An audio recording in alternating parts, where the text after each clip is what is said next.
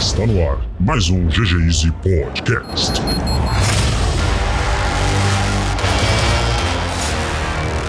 Fala galera, DZR da GG Easy Sports e eu trabalho com games. Fala galera, aqui é o Henrique e eu descobri que eu poderia ter trabalhado antes com games. E eu sou o André de Abreu e eu trabalho com games já faz mais de 10 anos. Mais de 10 anos, que inveja. Que inveja. Boa, rapaz. Hoje a gente tá aqui para entrevistar o André, que são mais de 10 anos, como ele falou, né, na, na área de games, trabalhando com empresas gigantescas de games e, porra, fazendo o cenário acontecer desde sempre. É um prazer, uma honra estar contigo aqui, André. Obrigado pela presença. A gente é, fica muito feliz que você possa compartilhar com o nosso público um pouco da tua carreira, um pouco da tua, da tua história e também ajudar essas pessoas, né? Que é o nosso intuito, é o intuito da GG Easy, poder compartilhar com as pessoas e, e mostrar para elas que é possível trabalhar na área de games, não só sendo um pro player, né? Não, não existe só uma linha de profissão dentro da, da carreira de games. Não, com certeza. Eu que agradeço o convite aí, Lucas Edu. É uma oportunidade e um prazer, assim, que eu estar aqui com vocês.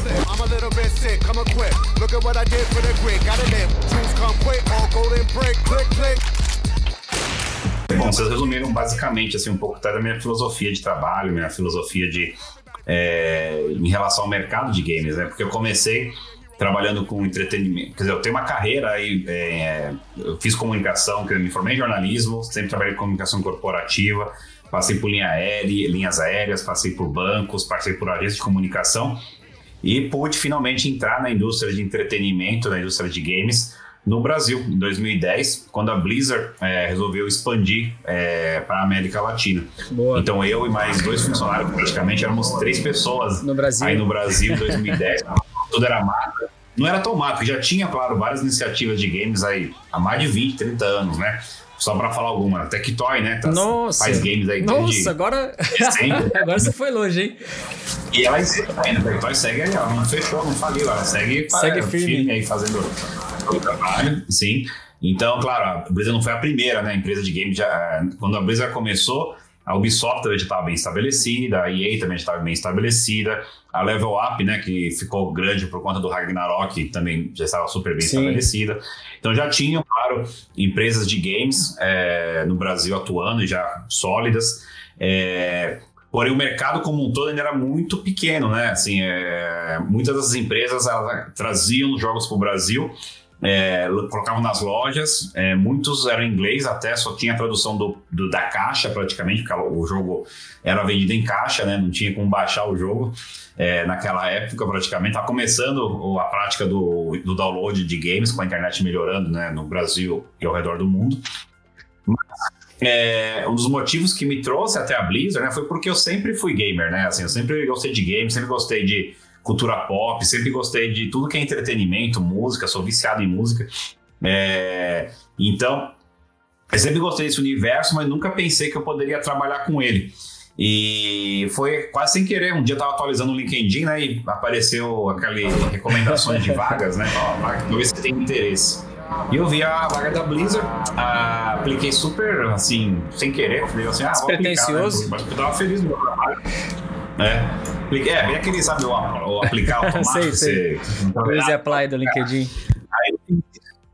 Exato. E aí, depois de alguns me- é, de algumas semanas, eu diria, é, um recrutador me procurou e entrevistas é, passaram e aí começou essa história que durou até esse ano, né, de 11 anos, é, é, com a Blizzard. É, primeiro no Brasil, o- até 2014, depois eles me transferiram aqui para os Estados Unidos, é, para o sul da Califórnia, onde fica a sede da Blizzard no Mundial. E aqui estou desde então. É, mas uma das coisas é uma das coisas que, enfim, que sempre me motivaram é, no meu trabalho da Blizzard e, e o meu trabalho até hoje, pós é, é, essa, esse período aí com, com eles, é a questão de ajudar o mercado, principalmente o brasileiro, a se desenvolver cada vez mais. E, e acho que a parte que eu consigo contribuir muito é de atrair talentos, atrair pessoas para a indústria de games, a indústria do entretenimento. Por quê? Porque assim como eu, e vou parar de falar para vocês também, eu quero ver a opinião de vocês, É, vocês, vocês são chefes aqui, eu sou só um Imagina, convidado.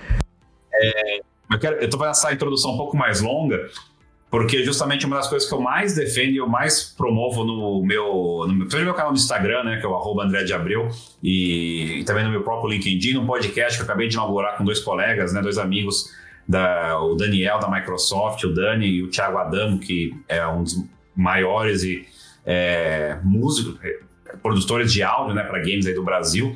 É, é justamente que todo mundo pode entrar hoje no mercado de games no Brasil. Então, só para falar de esportes, poxa, esportes não precisa ser um atleta para um pro player para entrar no, no, no- mercado de esportes. É, se você é psicólogo, tem oportunidade para você. Se você é de finanças, de administração, tem oportunidade para você. É, se você é advogado, tem para rever contrato, trabalhar essa parte jurídica. Então, é, todo o meu trabalho, e por isso que eu acho que a gente tem pensamentos alinhados aqui, tem tudo a ver. É, total. E foi um prazer é, é, estar aqui com vocês e aceitar esse convite. É, por isso, é, que eu acho que é, tanto eu e o trabalho que vocês fazem aqui no podcast vai ajudar, acho que muitas pessoas que achavam que não poderiam trabalhar com games a finalmente entrarem no mercado Porra, de games. sensacional, velho. Sensacional. Pô, deixa eu até te fazer uma pergunta, André. Que você comentou que você trabalhou em agência, e um monte de outras empresas que não tinham foco no ramo de games, né, especificamente. Você, querendo ou não, você entrou há 10 anos atrás, então era tipo meio mato, né? Não tinha tanta coisa assim, o mercado ainda não era muito estabilizado para esse tipo de coisa. Assim, saindo dessas grandes corporações que nem você tava, indo para esse mercado de games, você sentiu um baque muito forte ou era algo que você fala, cara, é uma empresa como qualquer outra e o trabalho que eu executei lá dentro é o mesmo que eu executei fora, por exemplo? Ou é muito diferente, precisa conhecer um pouco dos games, precisa estar interagindo com a comunidade, alguma coisa assim? Não, olha, o... foi um baque porque é, o começo da, da Blizzard no Brasil, é, é, a gente era uma startup, para falar a verdade, né? Porque a Blizzard era gigante, obviamente ainda é, né, no mundo inteiro, é, só que não tinha nenhum escritório na América Latina. Então, tanto é que os primeiros, é, uma das primeiras tarefas, né, que eu é, e, e a nossa equipe de três pessoas, né, três mosqueteiros, que um é, o É, Ivan, boa. é, o Ivan sempre foi meu, meu gestor, meu gestor até, até há pouco tempo. É, ele que tocou a operação e o Thiago Apela, que hoje está na, na Garena, é, cuidando lá também de marketing. É, nós éramos três mosqueteiros, então a nossa primeira tarefa foi encontrar um escritório. Falar, ó, a gente não tem escritório aí, vocês têm que achar um escritório para vocês trabalharem. E fomos lá buscar um escritório para trabalhar.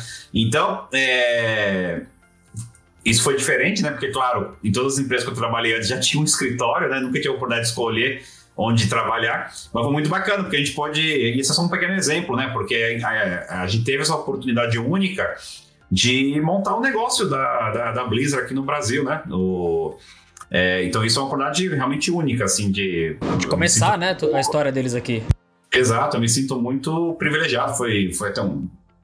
Assim, eu não acredito muito em sorte, né? Acho que a sorte você acaba criando, a gente chama de sorte. É, com certeza, com certeza. Mas, é, mas eu diria que o time foi muito é, propício, né? Porque é uma chance que eu acho que ninguém vai ter mais. Eu nunca. É, porque agora o mercado. É, não sei que você É, já aqueceu, né? né? É. Mas você poder expandir o negócio de uma marca tão grande, né? Uma marca tão conhecida no mundo, é, no mercado novo, é, foi, poxa, foi uma chance única e eu me senti muito privilegiado, porque era uma startup dentro de uma, um, um grande conglomerado mundial de, de games e entretenimento. Porra, que da hora. Eu, se- porra, eu me sentiria lisonjeado. Eu fui, eu fui muito tempo do exército, André.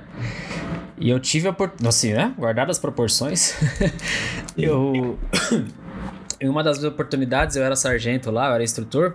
Aí eu fui convidado a inaugurar um, um batalhão. E inauguração de batalhão é uma coisa também arcaica, porque a gente não tá em guerra, não precisava de batalhão, eles reinauguraram. Eu fui um dos três primeiros também do batalhão. Tenho o meu nome numa placa até hoje lá dentro do, do exército, por causa desse batalhão. Mas, pô, imagina aí, Lucas, a gente que adora game. Você tem a oportunidade de trabalhar numa das maiores do mundo e ainda inaugurar o escritório dos caras no país, no seu país. Imagina. Quem causa alicerces da empresa né? no, no Exato. país onde E você mora. Era uma baita responsabilidade, né? Porque é, um dos motivos que me atraíram muito para essa vaga, tudo, e claro, entrei sem pensar, é porque, é, como eu falei, eu, eu- eu sempre tive esse trabalho aí em, é, em gestão, de comunicação e negócio, marketing, e ao mesmo tempo um gamer, né? Nas horas vagas, né? Na, pra, no fim de semana, ou de noite, tudo. Sim. E, pô, Isso, é- isso é um ponto. E, e aí, sendo um gamer desde os 12 anos, praticamente, né? É, eu acho que quando me lembro que comecei a gostar de games, poxa, é, é, quando eu entrei na, na Blizzard, eu senti tudo isso. Falei, caramba, lá atrás eu li a revista né, de games e eu via nos Estados Unidos eles tinham, poxa, tinha um livro, é, tinha guia de estratégia para jogar os games, tinha livro com a história da para continuar a história do game. Tinha tanta coisa que o americano e o europeu tinham acesso que a gente não tinha no Brasil.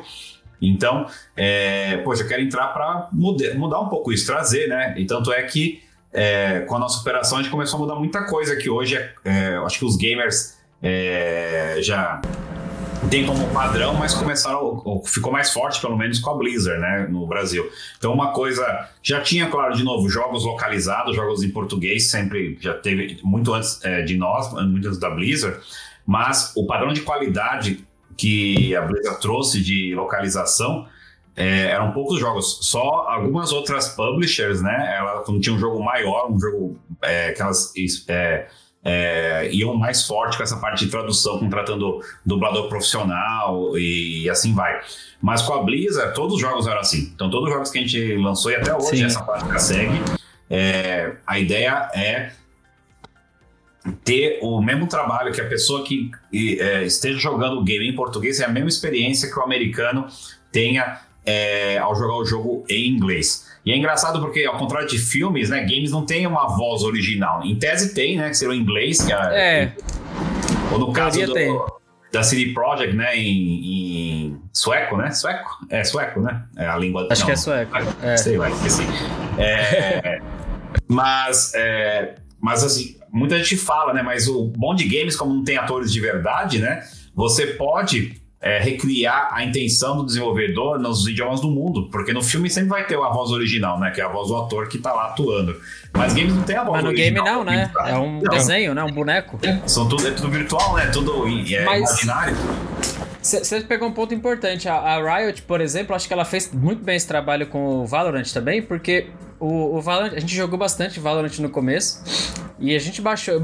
Eu, pelo menos, baixei em português e eu nem me liguei. Eu só peguei, baixei em português, ouvi as vozes dos personagens e, assim, a dublagem ficou excepcional pra, pra região, né? Brasil, brasileiro.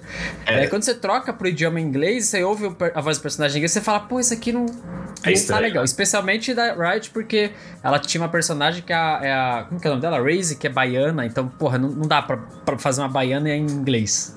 não tem como.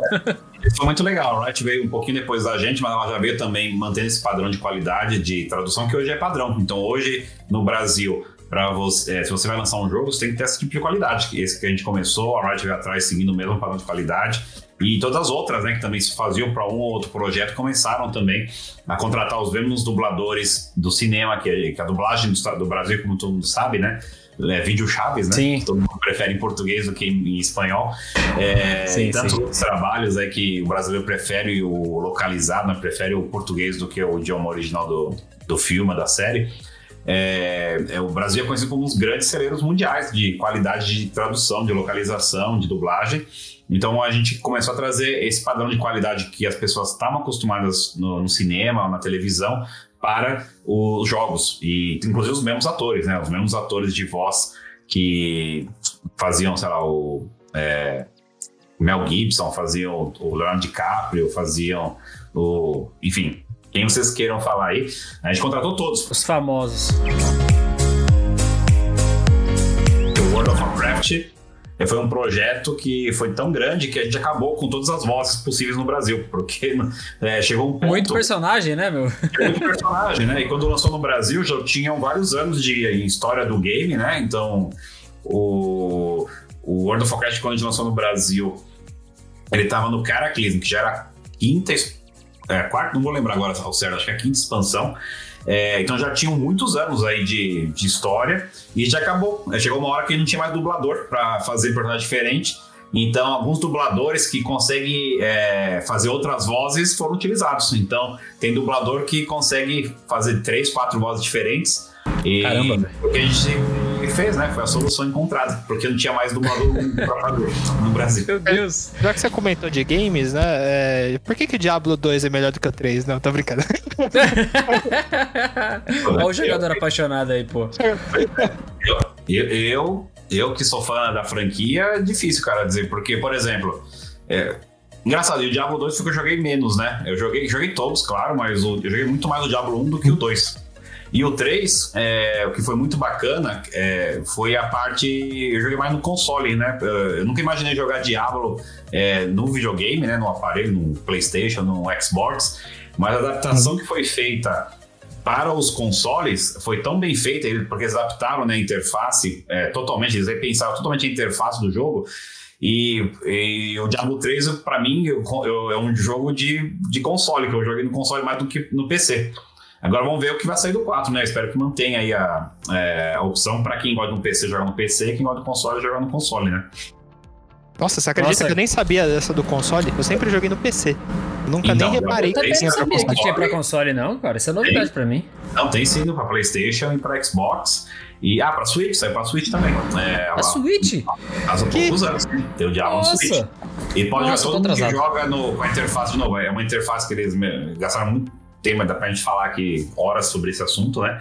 Mas eles fizeram um trabalho de user interface, né? Que é outra área aí muito comum em agência. Que tudo. muda, muda a experiência do jogo, né? Porque, né, o, você joga no cliquezinho, vai jogando o cara boneco pra frente, boneco pra frente, boneco pra frente. É, são experiências diferentes e as duas muito boas. Então, Caraca, que legal saber. jogar porque é diferente. E agora vai sair o Immortal né, no celular também, que eu, é, todo mundo, eu falo assim, joga primeiro, depois você me dá a sua opinião. Ainda não saiu, né? Não, não saiu, mas quando sair, joga e depois me fala o que você acha. Ah, eu vou, vou baixar. Você sabe se tem. Pode dar spoiler pra gente? Se vai sair pra primeiro pra Android ou pra iOS? Não, não sei, cara, mas vai sair pro, vai sair para celular. Também não tem data ainda, que eu me lembre. É, eu acho que não foi anunciado ainda.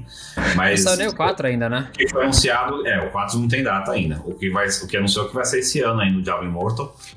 É, então, Vai ser coisa boa também, os caras só fazem coisa boa, os bichos só acertam, não dá um, um tiro pra fora. Eu sei que o, né, tem o Diablo É, 3, sei, ele- mas quando a gente. Quando a Blizzard dá, dá, dá uma bolinha fora, só a gente assume lá, a gente ouve, aprende. mas, a, mas a régua é alta, né? Certo, né? De novo, nenhuma empresa é perfeita. É, tem que Não, lembrar. mas acho que tá certo, faz parte, né? O- Faz parte do processo errar e aprender com ele fazer. Acho que, acho que só assim que você consegue construir. Que, que foi construído na Blizzard lá e, e nas grandes também, Riot, é Valve, os caras. Tem, muito- né? tem, é, tem muita discussão, tudo, né? Mas isso é, é básico qualquer coisa, né? De novo, as empresas são feitas por seres humanos, por pessoas, e nenhuma empresa é 100% perfeita. E, e para a melhor jeito de se aprender, evoluir e chegar nesse nível que a própria Blizzard chegou, qualquer grande empresa aí, não só de games, né? De qualquer empresa, isso, isso é uma regra geral. É você Sim. assumindo o erro logo, é, aprendendo com esse erro e evitando o erro, né? É, evitando cair no mesmo erro, né? Exato, porque aí, aí ainda. Boa.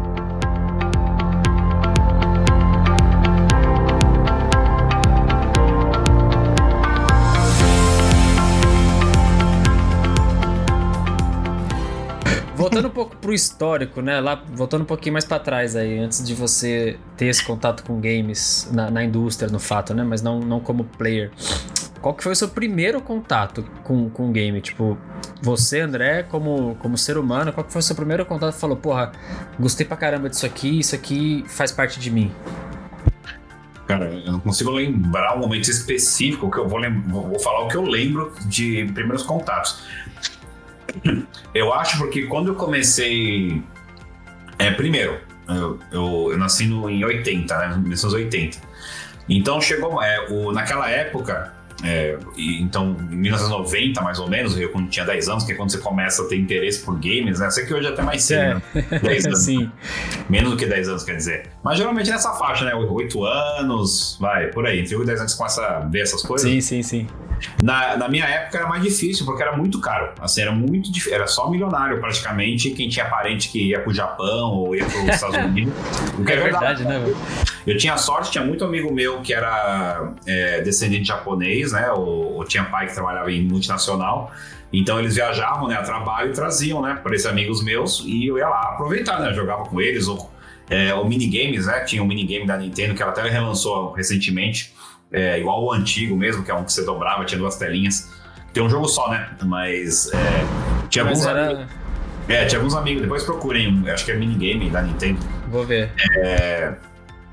Então eles levavam na escola, né? é, quando a gente era moleque, poxa, che- chegava aquele negócio lá, era, falava, cara, que isso? Que coisa legal que era. Porque a gente só tinha televisão de não tinha entretenimento era televisão e brincar. É, É, tinha- brincar na rua, bolinha de gude e pipa. chutar, pegar iogurte, bolinha pra fazer futebol, é, futebol com garrafinha de iogurte. É, esse- era a opção que tinha, né? Não tinha muito mais do que Sim. isso. Então trazer aquele negócio lá, que era um, um jogo né, eletrônico, né? Poxa, era uma coisa que eu tinha sorte por ter amigos. Então eu lembro, acho que meu pergunta foi muito esse, era amigos meus que tinham parentes que, por algum motivo, ou ia pro Japão, ia pro, pros Estados Unidos, que era onde nasceu né, a indústria de games, nos dois países praticamente. É, eles traziam pro Brasil, ganhavam de presente de algum parente e levavam pra escola e, pô, eu fiquei fascinado com aquilo, né? E depois de um tempo, claro, é, algumas, mesmo assim, sempre muito caro, sempre muito inacessível, é, alguns amigos começaram a comprar também videogames. E só que era muito raro, assim, eu- meus pais mesmo nunca tiveram condição de comprar um aparelho assim novo, né, da geração do momento. E tinha muito clone, né? Então, por exemplo, na época do Nintendo 8 bits, o, o NES, né, não o Super NES, antes do, NES, do Super NES tinha o NES. E então naquela época é, o que tinha que eram clones. Então, empresas como a Gradiente e a Dismac, É verdade, é Mas verdade. Eles faziam eles lançaram, por exemplo, do Gradiente, que foi, fez muito sucesso. Qual que é o nome do, do clone da Gradiente? Eu esqueci agora o nome do. Ah, eu não Ah, lembro, cara. Pesquisar aqui. O... Puta, que esse foi um que foi muito sucesso. Pô, Gradiente, olha só. Da Gradiente? Gradiente no mundo É, dos eu só- games. eu Eu mas só é lembrei real, do Neo. Geo, não. Foi, foi o primeiro que veio. Ah, o Não, Phantom- Neo Geo é original. Phantom System. Phantom System, Phantom isso. System. Lembra, Phantom System. disso? Lembro, Então, lembro. o Meu primo Phantom teve ele. System ficou famoso como Phantom System, né? Mas ele nada mais era do que um clone, né? Uma versão. Não É. sei se legalmente será possível fazer isso ou não. Não sei como a Nintendo nunca falou nada. É, mas eram clones, eu acho que até piratas, se for pensar, né? Do, do Nintendo 8 bits. É, e eu lembro que era, foi, fez um sucesso fantástico no Brasil, assim. Todo, todo moleque queria ter esse, esse Phantom System. Em E ele fez muito sucesso. Meu primo teve ele. Meu primo teve ele, assim, assim como você eu também. Eu sou de 87, tá? Eu sou mais novo, mas também senti essa dificuldade de ter acesso, né, ao game. Eu, eu demorei muito pra ter acesso ao game, um game que eu pudesse falar que era meu. Eu Ah, eu vi também. as pessoas usarem e tal, mas pô, meu primo teve esse, teve Master System, teve Super Nintendo, enfim, era o primo rico. É. o verdadeiro primo rico. Eu não tive nada também. é, em casa era, de novo, era muito caro. Só quem realmente, família de renda mais alta, né, podiam ter acesso. Então o que eu fazia era isso mesmo, era amigos, né, que eu ia na casa dele jogava. Um hábito que eu tinha, lembrando de fantasista, isso eu lembro claramente. Tinha um mercado, um supermercado perto da minha casa, que a parte de baixo era supermercado mesmo, né? Eram dois andares. A parte de baixo era supermercado, né? Comida tal. E o andar de cima era meio magazine, né? Ou seja, tinha geladeira, eletrônico, TV, tudo. Então, e tinha um Phantom System lá. Então eu lembro de um moleque sempre enchendo o saco do meu pai pra. Pai, quero com vocês no mercado, vou com vocês no mercado. E eu ia com esse mercado só pra jogar o Phantom System. Ele ficava fazendo compras, eu ia pro segundo andar e ficava jogando lá. Eu lembro, eu, eu lembro eu sentado no chão, jogando videogame. Era o jogo do Ghostbusters, que era o jogo do Caça Fantasmas. Que vinha. É o jogo que vinha, né, quando você comprava o Phantom System. É, e eu ficava jogando Pô, aquela hora, jogo, cara. Meu, meu pai, É. Eu lembro que ia direto. Assim, eu- sempre que meu pai ia no mercado é, fazer compras, eu, eu insistia para ir junto para ficar jogando game no segundo andar do supermercado, perto de casa. E foi, e foi ali o seu primeiro contato, então, com. Aí depois de. Eu não, não lembro assim, as datas direito, mas depois de alguns anos, eu não sei se eu comprei, eu ganhei. Tinha uma vizinha que o filho, vizinha rica, né? O filho tava. é, que era um pouco mais velho do que eu. Se eu, se eu- tinha uns 10 anos, ele ser um adolescente, vai ter seus 14, 15, sei lá. E ele tinha um Dismac, que era também um clone, né? Era um outro clone de 8 bits que ele tava, ia jogar fora, ou não queria mais, ele me deu. E aí foi aí que eu um console em casa. Eu tive um Dismac, que eu não sei o nome do videogame também. É, mas era da marca Dismac, era uma marca brasileira, um clone, né? E foi meu primeiro. E aí, com isso, eu pude, pude ir até pra a galera mais nova que tá assistindo, né? Ou que tá ouvindo a gente. É, antigamente tinha um negócio chamado locadora, que era um lugar um, que você alugava jogos, você não podia baixar jogos. É, que mancada. é, hoje, hoje o pessoal que joga, né, é, fala, pô, o jogo não baixa, que download lento. Falei, Cara, antes você tinha que sair de casa e num Alugar. lugar, tinha que pagar, pegar o seu joguinho e ir pra sua casa de volta, jogava que nem um retardado maluco o dia inteiro. E aí tinha que devolver depois de, um, às vezes, um dia só, se é um lançamento, eu lembro que era jogo lançamento, tinha que devolver no dia seguinte. Jogar um Dia dia, seguinte, lançamento era isso aí. aí. Ou se você quisesse ficar, você pagava o triplo do valor. só. Super. Ah, ficar com lançamento mais de um dia, jogo mais antigo, claro, aí você ficava uma semana às vezes. Mas é, foi com a Dismac, com esse clone em casa, que comecei a ter alugar jogos né, na locadora. Aí, começou, né? Cara, que legal. Mas, o André, como é que foi pra. É, você já, 2010 você tinha 30 anos já, você falou que nasceu em 80? Isso. É, 30 anos, né? Como é que foi? Você já era casado, já, já morava com os pais ainda? Como é que era? Não, eu. Foi engraçado também. Quando eu tava saindo, né? Eu já tava namorando, a gente, a gente tinha, tinha casado praticamente no. Foi. É, foi 2012 que eu casei, né? Então eu tinha comprado já apartamento, tudo já, né? O, e, e aí veio. Mas eu já tava, tava me preparando pra casar e pra, enfim, pra viver na minha vida de casado, né? Em 2012. E, Só que quando você comentou dessa. que você ia pro mercado de games, é, seus amigos piraram, sua família falou: caramba, você é maluco? Ou foi tudo bem? Falou: caramba, vai lá, faz acontecer.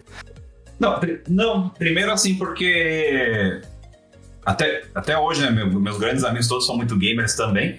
Então, claro, todos acharam bacana é, a oportunidade. Todo mundo sabia, né? que Eu sempre gostava, eu sempre gostei de games. Meus pais também, obviamente, sabiam. Até hoje não direito o que eu faço, né? É- é a minha área, nessa área de comunicação, de negócios, tudo, é aquela área que é difícil de explicar pro, pros pais o que, que você faz. Até porque nem, às vezes nem eu sei, né? Porque é tanta coisa que a gente faz quando. que a gente faz o que precisa ser feito pra, É, a gente põe a camiseta lá e vai embora, né? Exato, é. Não quero saber. Mais que o meu título seja, sei lá, X, se eu tiver que fazer outra coisa e que eu saiba fazer, eu vou lá fazer, cara. É pra coisa não dar certo. Ainda mais, pô, esporte é isso acontece direto, né? Você tem com evento, evento, pô, às vezes tá, sei lá, tá. Caiu, a cadeira caiu, ou, ou não tá dando certo lá o sistema, você sabe. Bom, várias vezes, várias BGS que eu participei também. Eu tava montando o computador lá do, do stand, porque às vezes o cara que montava tava lento ou precisava de ajuda. Eu sentava lá e começava a montar a pós-placa nos computadores do stand. Caraca, velho. Vai fazer tudo mesmo, né? Não, tem que fazer, tem que fazer, cara. Tem que tá fazer, numa né? empresa, tem que fazer. Tem que fazer, ah, não, eu Pô. sou o cara de comunicação, de negócios, eu não vou tocar nisso. Você que faz aí, eu vou ficar olhando aqui você. É meio mes- mesquinho até, né? Mas aí você. é, lógico que não. Mas É. você aí. Então você teve, o- você teve um apoio então, da família, dos amigos, a galera gostou da, da, da notícia. Sim. Acho que é- Os pais, assim, por mais que eles não, assim, nunca se entenderam, obviamente, porque eles são portugueses, tudo, e é, não tiveram a chance de ter é, a educação que eu tive, mas eles puderam me dar muita educação, eu sou muito grato a eles. É, nisso, mas eles sempre, claro, deram a opinião dele, mas nunca, eles sempre confiaram, assim, falaram, "Ó, acho que ele sabe o que ele tá fazendo, né? Então, é, É. Tem que Então- dar um voto também. Bom, e também com, com essa idade, né? Você já, se você não sabe o que você quer da vida com 30 anos, pô, aí Ah, rapaz, mas tem um monte de É gente aí, viu? aí. Com 30 anos aí morando com os pais. Bom, são circunstâncias, É. né? Mas a gente nunca precisa julgar as circunstâncias todas do mundo, mas. É, poxa, com 30 anos você já tá, tá encaminhado pra alguma coisa, né? tem que estar sabendo o que quer da vida, né?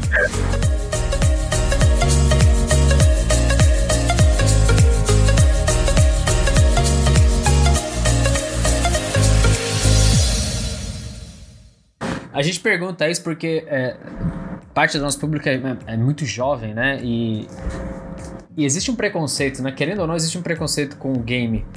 Porque o, o, o game, assim, pra quem é mais velho, quem é pai, os meus pais, por exemplo, pra eu explicar para os meus pais que game é um negócio, é uma indústria que movimenta bilhões de dólares, que tem dinheiro envolvido, que tem profissão, assim, é é uma guerra perdida. Primeiro porque não é da época deles. Segundo, que por mais que você tente, talvez não entre na cabeça. Só quando verem os frutos sendo colhidos que eles vão entender que, beleza, é uma profissão, mas também não vão entrar muito no detalhe. Né? Tipo, beleza, ele trabalha lá com game, não sei o que que ele faz, mas ele trabalha com um joguinho. É, mas, mas é justamente a estratégia errada. E eu concordo com os pais nessa hora, né? Agora eu vou dar uma meia etiqueta de velho. Porque assim, é muito quando, muito quando vê a, é, ó, se você é adolescente ou criança ouvindo a gente, ó, aprende a estratégia aí pra vocês fazerem certo. Olha aí, olha aí, pega a dica. É, pega a canetinha e já anota aí, ó, lá no celular. É, gente, é o seguinte, os pais não tem como saber tudo, não vão saber tudo. O problema é que a maioria das, das crianças, adolescentes, fala assim, ah, pai, quero ser pro player. Ele quer ser pro player, só que ele não treina como os pro players treinam. Ele fala, eu quero só a fama, quero estar lá no, no palco, viajar, quero levantar troféu. E aí, só que aí você vai ver, você treina? Não. Ah, fim de semana eu vou ficar aqui dormindo, vou ficar. Então acontece, a a melhor maneira de você convencer qualquer um, seja namorado, namorada, pai, enfim, qualquer um que esteja contra é, a sua ideia, se você realmente é, decidiu que aquilo é o seu caminho, é mostrar resultado. Entendeu? Porque isso não é só papinho, cara. Papinho é o que mais tem falar. O que eu mais vejo é gente que. Até adulto, aliás, não é só criança nem adolescente. É, ah, vou fazer assim, de. De. É, como é fala? De boas intenções, né? Porque Jesus diz, o inferno tá cheio, né? O inferno tá Vamos cheio. não. Mas quantos nobrus tem no mundo aí? É, Sim. e vai ver o, o que o cara rala todo dia pra chegar. Você vê lá ele lá no clipe e tal, ganhando prêmio, tudo. Pô, mas a maioria não tem noção o, o quão difícil é o trabalho do, de um pro player. Mesma coisa do influenciador, né? Que eu também no meu canal do Instagram, Sim. eu sempre entrevisto pra falar justamente desse lado deles, né? Todo mundo vê um Leon, vê um Peter Jordan, vê uma Nive, é, uma Diana Zambruzuski e assim vai. Falar, ah, eu quero ser, é mó fácil, né? Só ligar a câmera e ficar falando lá, né? E beleza, vou ficar milionário, vou fazer acordos. Vocês não têm noção. E, e se você quiser ter noção, lá no meu Instagram tem várias lives que eu fiz com vários desses, né? Que eu citei. É... O quão trabalhoso é. É muita relação. Assim, é muita relação. É muitos anos ninguém seguindo você, ninguém dando like, fazendo live stream no Twitch para 10 pessoas. Se tiver 10, né? Às vezes para duas pessoas. Se tiver Então, 10, exatamente. É, para você chegar nesse nível, precisa ralar muito. Por isso que os pais ficam desconfiados, porque é, muita criança ou adolescente fala, ah, quero fazer, mas não quer fazer a parte de esforço, né? É, É, não, como qualquer carreira, né? A, a indústria do game não vai ser diferente. Você vai ter que. Você quer ser pro player? Você vai ter que treinar como pro player. Vai jogar 15, 16 horas por dia. Talvez aí é, seja a diferença, porque o que acontece muito com o do preconceito é que as pessoas usam do, do pretexto de querer ser pro player para poder passar mais tempo jogando. Mas não necessariamente quer ser pro player, fica só de sacanagem com os pais. Aí também eu concordo com os pais, né? Também não acho também no correto. caso do pro player, né? É, é, porque é o mesmo caso do músico, né? Se você, é, você ter que decidir isso, porque é, jo- você- quando você vira um profissional, você meio que você tem que falar assim, gente, eu, eu não vou jogar mais por prazer, eu vou jogar por profissão, porque são coisas muito diferentes. né? Exato, completamente É. diferente. Então você vai jogar sim, claro, é legal que você gosta, mas inclusive muito pro player desiste da carreira porque não aguenta mais. Você fala, ah, eu perdi. Por quantos pro players eu vejo que abandonam um jogo, né?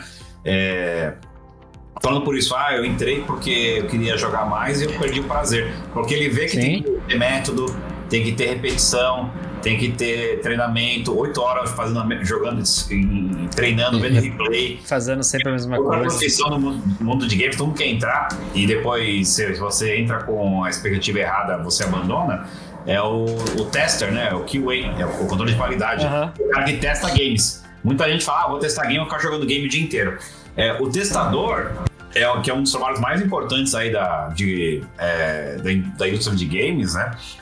É, o que ele faz o dia inteiro? Ele fica jogando os games sim várias vezes, mas ele joga um jogo ainda não final. Então a missão dele é ficar jogando várias, várias vezes a mesma fase com vários personagens diferentes para achar erros e reportar Pra esses erros buscar, né? relatórios bem Nossa. chatinhos, é Excel ou o sistema que a, que a empresa usa. Então é, é muito importante você entender. E, e, de novo, não tem problema. Se vocês não gostam mais disso, tem tantas outras áreas no mercado de games hoje, que é o, aqui eu acho que o, o tópico do nosso papo central, né? Exato, que exato. Aí outra coisa que você vai gostar. Então, é, de novo, eu mesmo, como eu, eu gosto de games por prazer, eu, eu não daria certo em nenhuma dessas profissões de ter que jogar o dia inteiro, assim. É, porque eu, eu, eu certamente ia ficar de. Eu ia falar, puta, isso não é mais o meu lazer, é o meu. Tá virando uma profissão. É, você abre mão, você abre mão do seu lazer pra, pra transformar em profissão. Exato. E aí, Um- tá, Uma coisa que eu mas- considero muito é se você tenta levar o seu hobby pro trabalho, ele deixa de ser o seu hobby, você deixa de gostar dele. Exato. É, então. Exato. É, mas, mas dá pra ser feliz, tá, gente? Dá pra ser feliz e aí o André também é um exemplo disso, porque, cara, é, a gente tava comentando antes de começar a gravar aqui no podcast. Pô, tem contador, tem advogado, tem designer, tem programador, tem gerente de projeto, tem Q&A que você acabou de falar, né? Que é o cara que faz o quality assurance para garantir a qualidade do game. Tem redator, tem dublador. Cara, tem de tudo na indústria do game. Tudo. Todos os tipos de profissões. A diferença é, você tá preparado para entrar? Você tá preparado para poder trabalhar? Aí eu puxo essa pergunta para você, André. O que, que como é que é dentro da indústria de games para você se preparar, né? Além da paixão pelo game, obviamente, acho que a paixão pelo próprio game ajuda. Se alguém é fã do Diablo, quer trabalhar na Blizzard, se alguém é fã da- do, do League of Legends, quer trabalhar na Riot, com certeza isso te ajuda porque você vai fazer um negócio com uma paixão que é, é diferente de quem tá indo só pela grana, né? Ou pela posição. Então, Mas isso só que- não é suficiente. Então, e isso é um grande mito, na verdade, que muitas vezes atrapalha ao invés de ajudar. É, eu, Olha eu aí.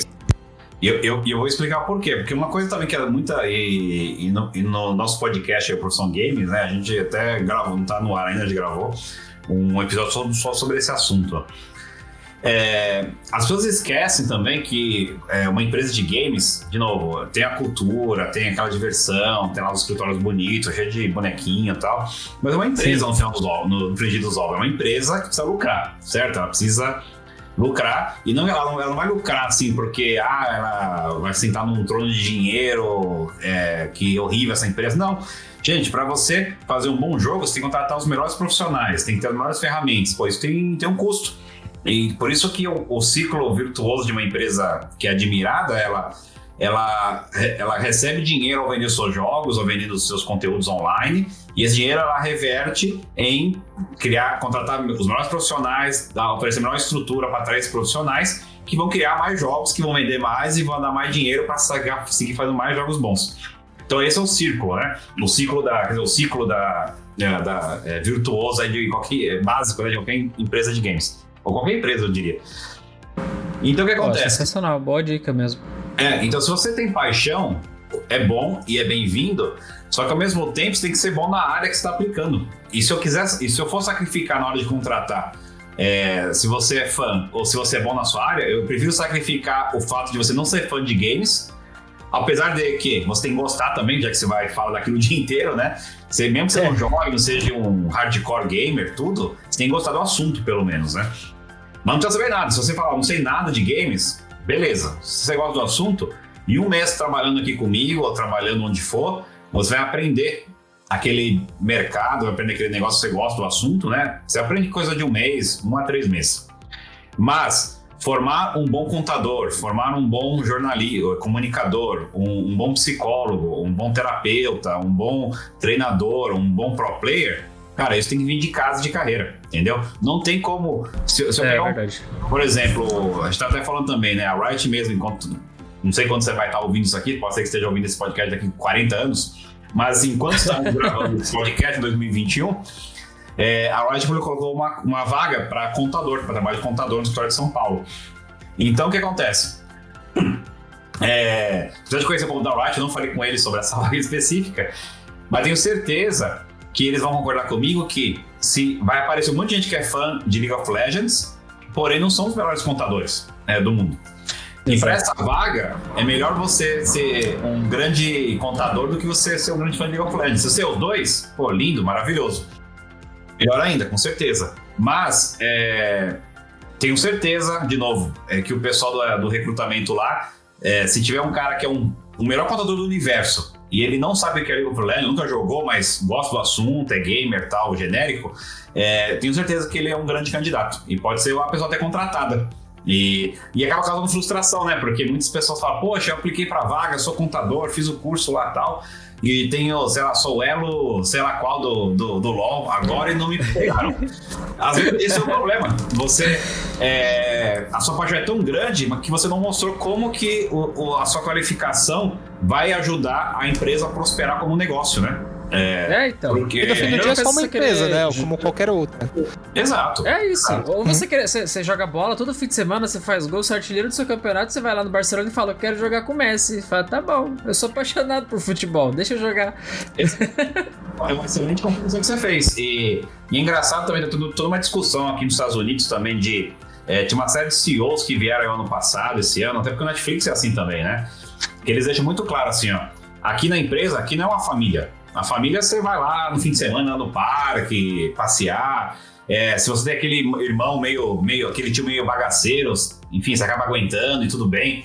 Não, aqui é um time. Então, e o time a gente tem que é, tá aqui num jogo para ganhar um jogo, né? E, e quem não performa bem, que não marca gol, é, é trocado. É então trocado, tá tendo toda é. uma discussão aqui que vários CEOs, né? O CEO, a Netflix é assim, é assim que funciona a cultura Netflix. É, tá até no livro deles de RH, tem no site deles o manual de cultura, então eles já falam assim, ó, assim funciona desse jeito. Se você quiser entrar, é dessa forma. Mas, Mas, mas tem, eu acho bacana, cara. Eu acho justo, até com, É. com os funcionários, você, você jogar limpo, né? Que muita empresa vende esse negócio de, de família, vem aqui pra sua família. Mas, cara, família o quê, rapaz? eu acho bacana você ter amizades, é, ter uma cultura, claro, que se sente em casa como uma família. Acolhedora, né? Acolhedora, Exato. diferente de ser uma família. É, mas o que não pode confundir é assim, uma coisa é ter uma cultura e um clima é, que re- remete à sua família, né? E, e dependendo da sua família, você vai até ficar, fala, pô, eu não quero que fique que nem minha família, não. É, eu quero outra coisa, né? Porque hoje fala, Verdade. bom, é, nem sempre é, a experiência é positiva. Mas É verdade, é, é legal, em, em geral, um, um ambiente corporativo que, que você é bem acolhido, as pessoas te respeitam, que é o que você espera de uma família, né? Porém, você não pode é, levar isso ao extremo e esquecer que, de novo, é um negócio. E, e a tua comparação com, com, com o futebol é, é perfeita, porque, de novo, pega um time de. igual o Brasil mesmo agora, né? Acho que tem um exemplo recente. é, pega um time que não marca gol, que não ganha campeonato. O que acontece com o time? O que acontece com o jogador que não marca gol? Ah, é Sai. demitido. Então, Sentido. então por que, que a empresa que, que não lança o jogo, ou lança o jogo que não, não dá em nada, por que, que ela tem que segurar a equipe inteira lá? Algo mesma tá errado, coisa. precisa ser mudado, né? Não É a mesma tem- coisa. Não tem, não tem conversa. Não tem conversa Exato. nesse aspecto. Boa. E aí você, você mencionou coisas bacanas aí que eu quero puxar na pergunta falando sobre cultura. Mas não cultura né, numa empresa específica, mas uma cultura na, na indústria do game. Porque é, eu sou do mercado de comunicação também, tecnologia, o Lucas também. A gente, pô, a gente conhece o mercado cor- corporativista, a gente conhece o mercado empreendedor, que é o cara que é o dono da empresa e construiu o império. Mas eu pouco conheço da indústria do game, como é que é a cultura dentro da indústria do game. É, Ela é parecida com o que a gente vê aqui fora, com empresas comuns aí do dia a dia, ou você sente uma, uma, uma diferença? Como é que é essa, essa cultura do mercado em si? É, o. De novo, o mercado de games hoje ele é tão grande e, e tão é, profissional e são empresa, a própria Wildlife né, do Brasil, né? É um unicórnio, é uma startup que já passou seu bilhão né, de valuation, né? Sim. Então, é, empresas desse nível, todas são empresas como qualquer outra empresa grande. Assim, não, não tem, eu acho que, muita diferença em termos de estrutura do que você vai encontrar. Claro, como a gente acabou de falar, as culturas variam. Então, a Wildlife é uma cultura muito específica que vem é, até um pouco de Ambev, porque muitos líderes lá vieram da escola de, de Ambev, né, de, do, do grupo 3G e tudo. É, então, tem uma cultura é, X, uma Ubisoft tem outra cultura, a Blizzard tem outra cultura. Então, cada empresa tem suas culturas é, e jeitos de chegarem aos seus resultados de formas diferentes. Que não dá pra falar que é um é errado, outro é certo, são só modos diferentes de, faz, de alcançar os Sim, mesmos sim. objetivos. Mas, de- entre Estados Unidos e Brasil, sim, há, há- há grandes diferenças. Então, por exemplo, só para citar algumas, é, o americano geralmente não tem uma socialização externa muito grande. Então, exemplo, é, se você for pedir para um americano, se conhecer alguém na sua empresa, você imagina se uma empresa multinacional de games, e eu, aliás, qualquer empresa, né? De, é, a você entrou no Brasil e vamos supor que você está trabalhando com um colega seu dos Estados Unidos, num projeto. Você ficou lá seis meses naquele projeto, trabalhando junto com o americano. Certo. E aí, chega a hora, tem um evento, por exemplo, o o americano vai pro Brasil, ou você vem pros Estados Unidos num evento, você fala, pô, sei lá, John, ou Steve, então, pô, estamos seis meses aí trabalhando junto, pô, pô, cara, você é muito bacana, você me ajudou, nossa, quantas coisas passamos juntos, né, pra esse evento aqui sair, que eu tô aqui hoje. Pô, qual que é o seu Facebook aí, ou seu WhatsApp pra gente, enfim, se adicionar? É, é, há uma chance dele falar assim, desculpa, mas eu não, não, não adiciono ninguém que não é amigo meu. Eita, rapaz. Ou seja, Mesmo depois de todo esse tempo juntos, né? Sim, porque ele não é amigo. É, de novo, ele, ele tá trabalhando com você, ele não é seu amigo. Ele é um trabalho que ele tá fazendo e amigo é amigo ele conhece, sei lá, da faculdade, outras situações, mas você não. É, Cultura, então, rapaz. mesmo o happy Cultura. hour, né? é, aqui é muito, por exemplo, você vem aqui em restaurantes, bares nos Estados Unidos, o happy hour é muito estranho, né? Porque o happy hour é, é das três da tarde até umas 6 ou 5 da tarde. Por quê? Porque o happy hour, muita gente vai pro happy hour no horário de trabalho porque é tra horário de trabalho. Assim, tanto é que tem muita gente, É, se você marca algo à noite, tarde, não vai, porque ah, não, isso não é trabalho, é, tá fora do expediente, eu não vou.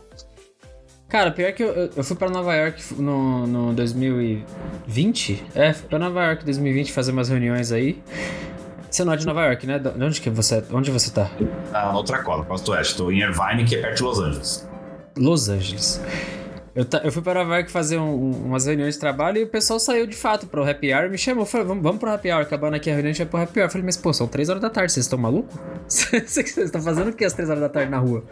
Ninguém, por exemplo, como o americano geralmente, claro, não sei em grandes cidades como Nova York, São Francisco, até Los Angeles, mas tirando essas grandes cidades, o americano ele, ele, ele janta, por exemplo, às 7, sete da noite. 7 da noite você vai em restaurante, É incrível, né? lotado, lotadaço, é uma fila assim. ó. O que em São Paulo, por exemplo, imagina o Outback no sábado, 9 da noite. Por Meu exemplo, Deus. é duas horas de espera, pelo menos, né? Não sei se mudou. sim, mas sim. eu tava no Não, Brasil, mudou. Era, era isso.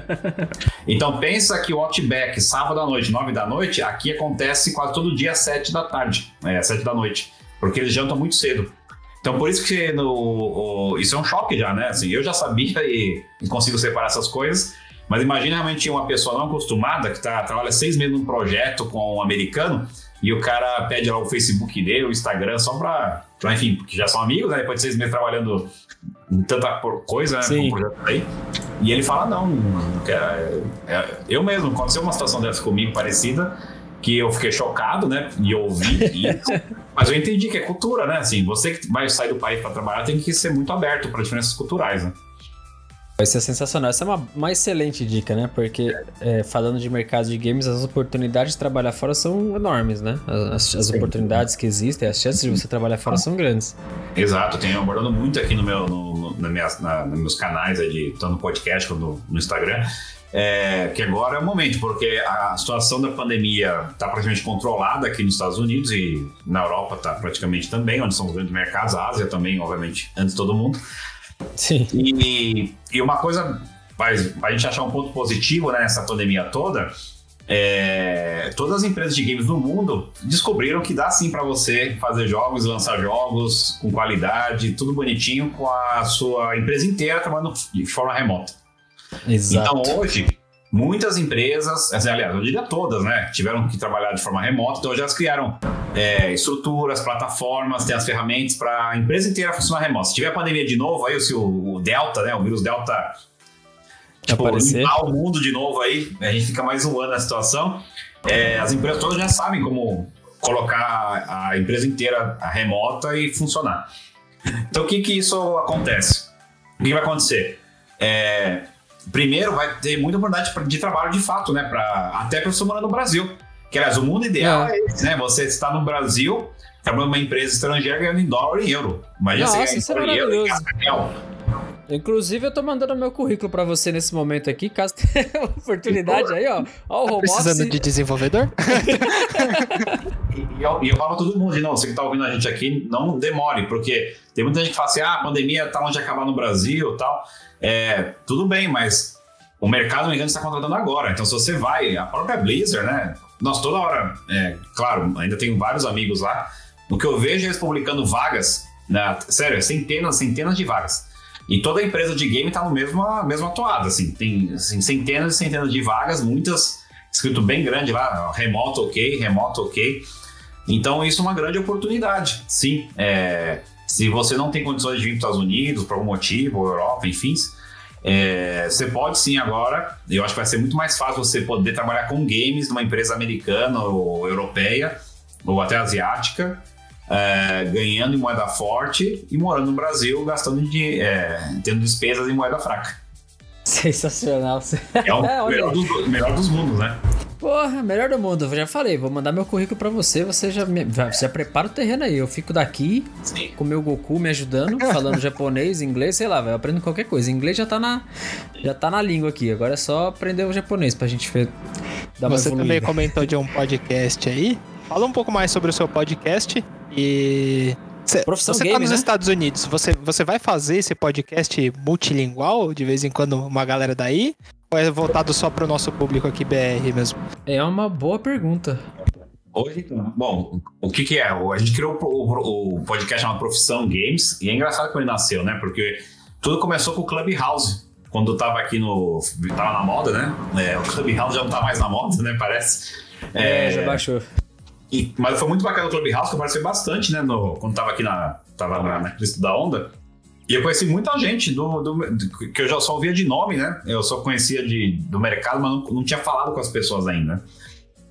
E, o- e o Clubhouse foi muito bacana porque me ajudou justamente a ter essa conexão. É, ou seja, pessoas que eu tinha parado de falar, ou que eu não tinha parado de falar porque não tava tendo mais evento. não- faz quatro anos que não vou pro Brasil, tenho uma saudade, quero tentar ir é, esse ano ainda, se tudo der certo.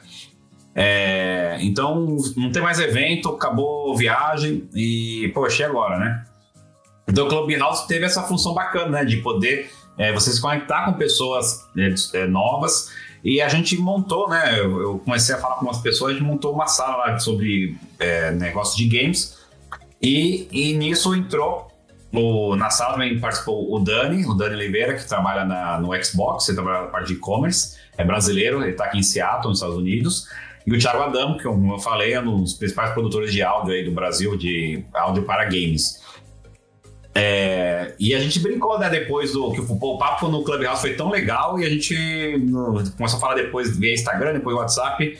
Falou, pô, a gente tem que fazer um podcast tema é, de profissão games, né, é, de games, porque de fato muita gente nem pensa em seguir uma carreira em games, é, seja como na- no mercado de esportes, no mercado de, de- de- das desenvolvedoras, que eles não sabem, eles acham, que, igual eu. Quer dizer, é engraçado que eu sabia que não era assim, mas na minha cabeça, no automático, eu nunca pensei que eu poderia trabalhar com games. Com, porque falei, ah, games é no meu subconsciente, ah, games quem sabe, para trabalhar você tem que ser desenvolvedor ou artista. E, e nu- nunca foi isso, nunca foi verdade, e hoje é menos verdade do que nunca, né? Porque Exato, exato. você tem, falando só de Brasil, né? Você tem as desenvolvedoras, então uma Riot, uma Blizzard, uma Activision, Ubisoft, EA e assim vai. Tem todo o ecossistema de esportes, e aí você pode trabalhar tanto, sei lá, no jornalismo, fazendo conteúdo, você pode trabalhar numa equipe, você pode trabalhar numa associação, você pode trabalhar no espaço de eventos, na produção de eventos, então tudo isso aí já é um outro ecossistema gigantesco. Agências. Hoje tem agências, tem a, a Druid, que faz projetos para grandes marcas no mercado de games. Você pode trabalhar nos portais, então o Omelete, o IGN, todos esses têm variações de games.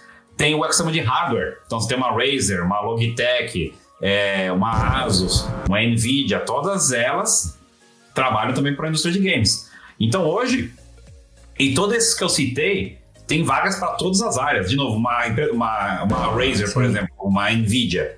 É, vai ter vaga para vendedor, vaga para representante comercial, vaga de marketing, vaga de vendas, financeiro, jurídico e assim vai. É, Psicólogo, todo psicólogo já, que, pô, que hoje todo time grande tem um psicólogo, né, para trabalhar a mente do jogador. Sim, sim. Tem, tem. É, então o mercado hoje é, é- é gigantesco. Então, até vai responder a pergunta, o, o nosso objetivo sim é o público brasileiro, mas não necessariamente a gente vai se restringir a convidados brasileiros. Então a gente não sabe ainda o que vai fazer, a gente tem uma lista gigantesca de pessoas que a gente quer convidar que tá, são do nosso network. É, e eu- a, questão do podcast é complicado, né? Que não tem como ter legenda, então se a gente fazer em inglês, é, não tem como ainda, não inventaram uma tecnologia de. Alguém tem que inventar o Spotify, ou alguém tem que inventar uma dublagem. É igual tem o- no YouTube, sabe? A legenda automática, alguém tem que inventar a dublagem O aí, caption, né? é, pro áudio. Então, sim, é um público brasileiro e a gente, a cada capítulo, a cada episódio, a gente tenta abordar um, um tópico, né? Um- então, a gente. Um primeiro foi mais geral para apresentação, porque tem três episódios no ar ainda, só que acabou de começar. O primeira carreira que a gente abordou foi comunicação. Então, a gente trouxe o Theo Azevedo aí, que é um veterano aí da comunicação de games no Brasil. E a- o próximo que a gente deve gravar, está fechando com os convidados, a gente deve falar de, de startup, para quem quiser abrir uma startup de games, do que como fazer. É, então, cada episódio a gente tenta fechar um tema né, desse mundo que não é desenvolvimento e nem é programação, para tentar dar um alicerce para pessoas de outras áreas. É, come- é um, a gente não vai, claro, dar, entregar tudo que é necessário para a pessoa fazer, nem tem tempo. Mas queria pelo menos ajudar o brasileiro, porque, de novo, o brasileiro é tão talentoso o- e a gente, eu vejo né, todo dia que muita gente só não entra ou só não dá certo por falta de informação, simplesmente. E no Spotify Exatamente. vocês estão como profissão gamer mesmo. É esse é o. Profissão Games. games. Games, tá. São games. Ah, já Profissão vou, já vou games. buscar aqui, vou me inscrever. Só repórter, Já tô inscrito lá, já tô. Já tô seguindo lá, é um azulzinho, né? Que tem um. Isso, exato. Profissão dois pontos porque se games. fosse profissão gamer, é, daria a entender que é pra você ser um gamer, né? E ideia não é ser gamer. Exato. né? É, não, mas ficou, Ó, ficou sensacional explicação. o nome, velho. Ficou sensacional o nome. E, bom, pra você que tá ouvindo, vai lá no Spotify ou no seu player de podcast preferido. Procura lá por eles. Profissão Games também tem muito conteúdo bacana. Cara, foi um enorme prazer ter você aqui, André. Obrigado por compartilhar com a gente tanta história, tanta dica bacana pro nosso público. Acho que é um podcast muito rico, é disso que a gente precisa, né? Trazer pra vocês um pouco da, da experiência dos outros, né? Aprender com o erro dos outros dói menos. Eu costumo dizer isso na minha- nas minhas empresas. Aprender com o erro do outro dói- dos outros dói menos. Exato. A melhor coisa que você pode fazer é entrar numa empresa, que isso aí você aprende e erra com o dinheiro dos outros. É, Exato, pô. e você pôde compartilhar aí com o nosso público, que eu acho que é sensacional. Obrigado de verdade, de coração. É, você agora faz parte da, da, da, nossa, da nossa história, tá ajudando a gente a construir nosso podcast. E pode ter certeza que a gente vai te acompanhar lá, viu? Pode, pode mandar. Manda, vou colocar o link no, no, no- post desse podcast aqui. Não sei se você está ouvindo no nosso site, está ouvindo no seu podcast, enfim. No, na descrição do podcast vai ter o link pro Profissão Games. Vamos mandar vocês para lá. Vou ter o, o link do Instagram também do André para quem quiser seguir e do LinkedIn. Fica à vontade para contatar você, né, André? O pessoal que quiser tirar quiser dúvidas, enfim. Discutiu aqui, mais trocar ideia, trocar figurinha, só me chamar aí que prometo responder algum. Às vezes demora um pouquinho, dependendo da semana, mas sempre tento responder assim, todo mundo me procura. Show de bola, show de bola. Então é isso, galera. Esse é o nosso podcast de hoje. Obrigado, Andrezão. Obrigado, Valeu, André. Obrigado, Lucas, pelo convite. Obrigado, pessoal. E tamo junto aí. Three, two, one.